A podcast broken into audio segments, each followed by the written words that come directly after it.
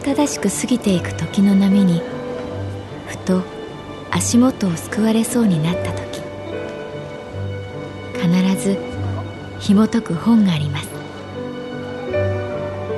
その本にはある女性の人生が描かれています。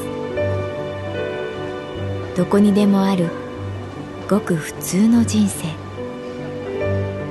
でも本の中の彼女に出会うと心の湖に波紋が幾重にも広がるようにゆっくりと優しい言葉が満ちていきます。今日はどんな彼女に会えるでしょうか？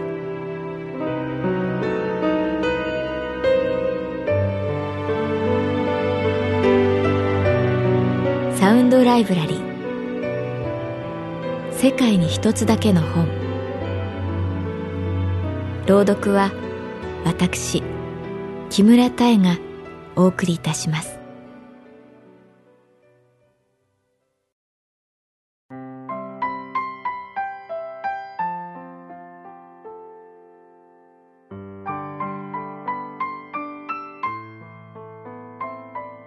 私の名前は月原かな子。旅行会社に勤めている。カウンター業務の助っ人としてやってきた派遣の中村素子さん。年齢は30代後半で細い眼鏡をかけている。黒い髪をぎゅっと後ろに束ねお先に失礼いたします。と体を斜め45度に折ってお辞儀。スーッと帰っていく。中村さんの仕事は無駄がなく迅速で本当に助かった。年末までいてほしかったがもともと別の部署への配属を希望していたらしい。我がカウンターでの仕事もあと数日を残すのみになった。あの中村さんぜひ慰労会をと言っても私だけですけど明日の夜少しお時間いただいてもいいですか？誘ってみた。中村さんは一瞬逡巡して「はい私なんかのためにありがとうございます」と斜め45度。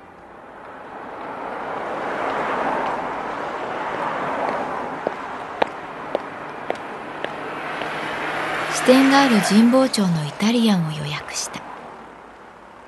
妙に肌寒い水曜日の夜だった。支店長に引き止められて少し遅れてお店に入ると「お疲れ様です」中村さんはわざわざ立ち上がってお辞儀をした。もちろん斜め45度。ああ遅くなってごめんなさい。私もつい45度になる。いえ、今日は私なんかのためにありがとうございます。私なんか、その言葉が心にざらっと残った。私はオーナーに目配せした。中村さんがロゼのシャンパンが好きなことはリサーチ済みだった。ありがとうございます。あくまで淡々と彼女はグラスを合わせた。こうして不思議な宴の幕が開いた。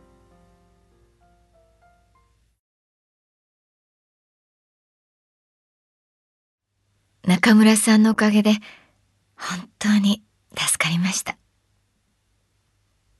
私が言うと、いえ、私は、ただ、と、うつむきながらシャンパンをずっとすすった。中村さんみたいにきちんとした人から見たら、私なんかなんだか抜けていて歯がゆかったでしょ？あ、今夜は何でも話してくださいね。緊張の裏返しが自虐に転じた。とんでもないです。月原さんは素晴らしいです。もっと早くに出会っていたかったと正直思いました。中村さんは眼鏡を外して誇りを拭った。いつも中村さんはきちんとしていて、もう一度言ってしまった時、彼女は私の目を見て、こう言った。乱れた自分を知っている人間だけが、つま先まできちんとできるんですよ、月原さん。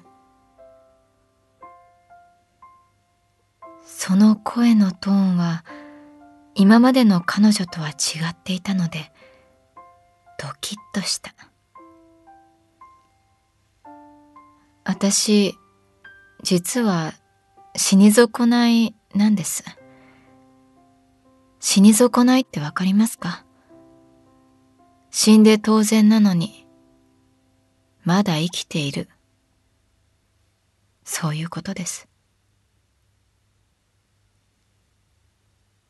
焼きたてのピザがテーブルの上にやってきて、チーズの香りを漂わせた。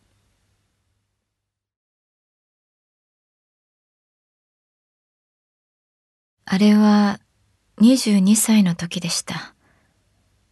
大学教授と、その、恋愛関係になりまして、派遣社員中村素子さんは話し始めた。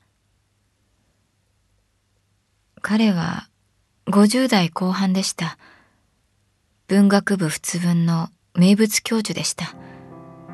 テレビのクイズ番組にも出るくらいの2枚目ではないけれど、子供のように愛嬌があって、小学生がそのまま大人になった、そんなあどけなさが残る人でした。私が卒論をアルベール・カミュに決めたのは、やっぱり彼に指導教授になってほしかったのだと思います。専門でしたから彼の。私がカミュのジャーナリズム的な側面をテーマにしたいと言うと、君は事実と真実のどちらが好きなのかと聞かれました。私はあまりの迫力に言葉を失いました。すると彼は、そんなものは、目玉焼きか、スクランブルエッグか、そのくらいの違いに過ぎない、と笑いました。大切なのは、焼き方、調理法じゃない。どんな卵か、なんだよ。その言い方と、その時の声に、私は恋に落ちました。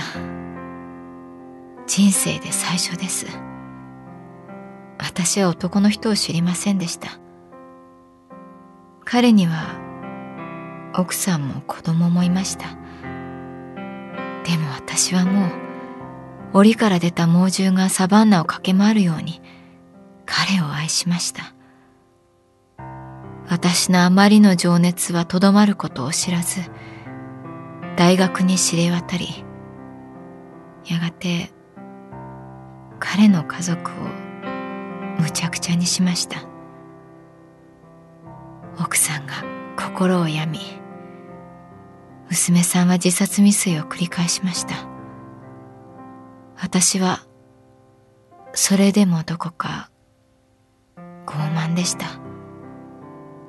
好きな人に好きだと言って何が悪い。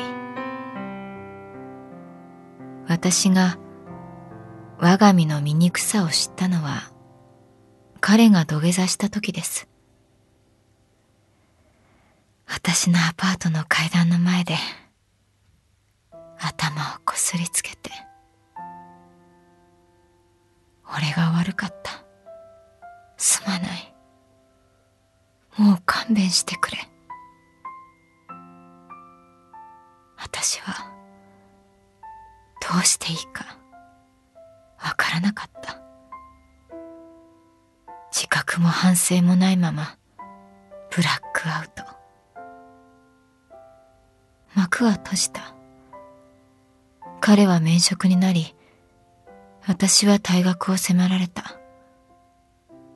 初めはよくわからない。一体何が起きて、何がいけなかったのか。でも、だんだん全容が見えてきたとき、私は知ったんです。人生で一番大切なのは、自分を律する心だと。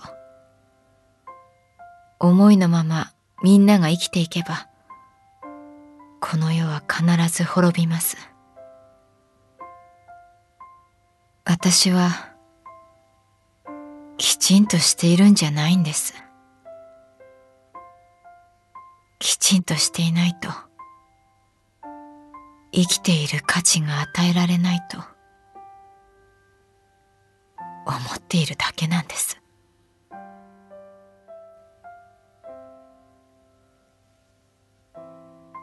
そこで中村さんはぐいっとシャンパンを煽った。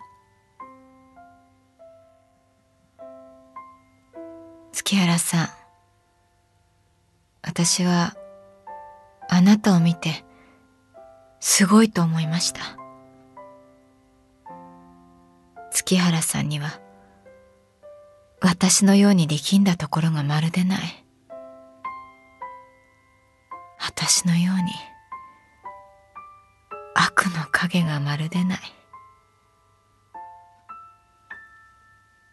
再び眼鏡を拭いてかけ直した時中村さんはいつもの彼女に戻っていた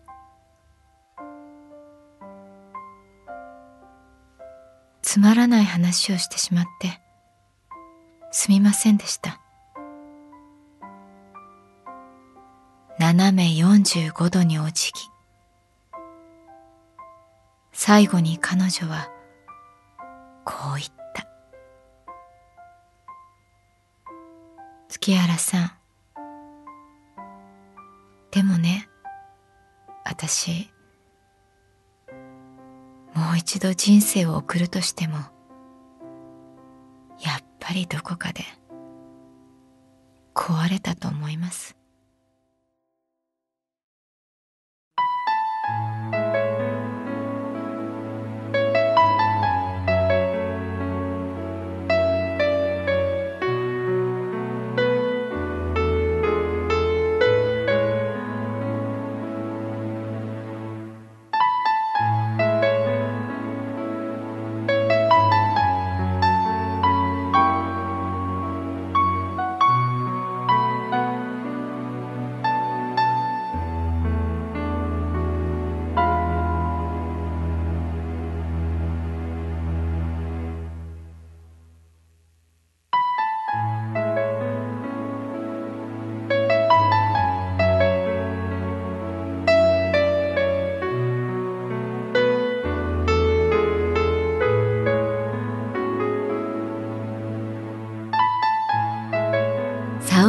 ライブラリー。世界に一つだけの本。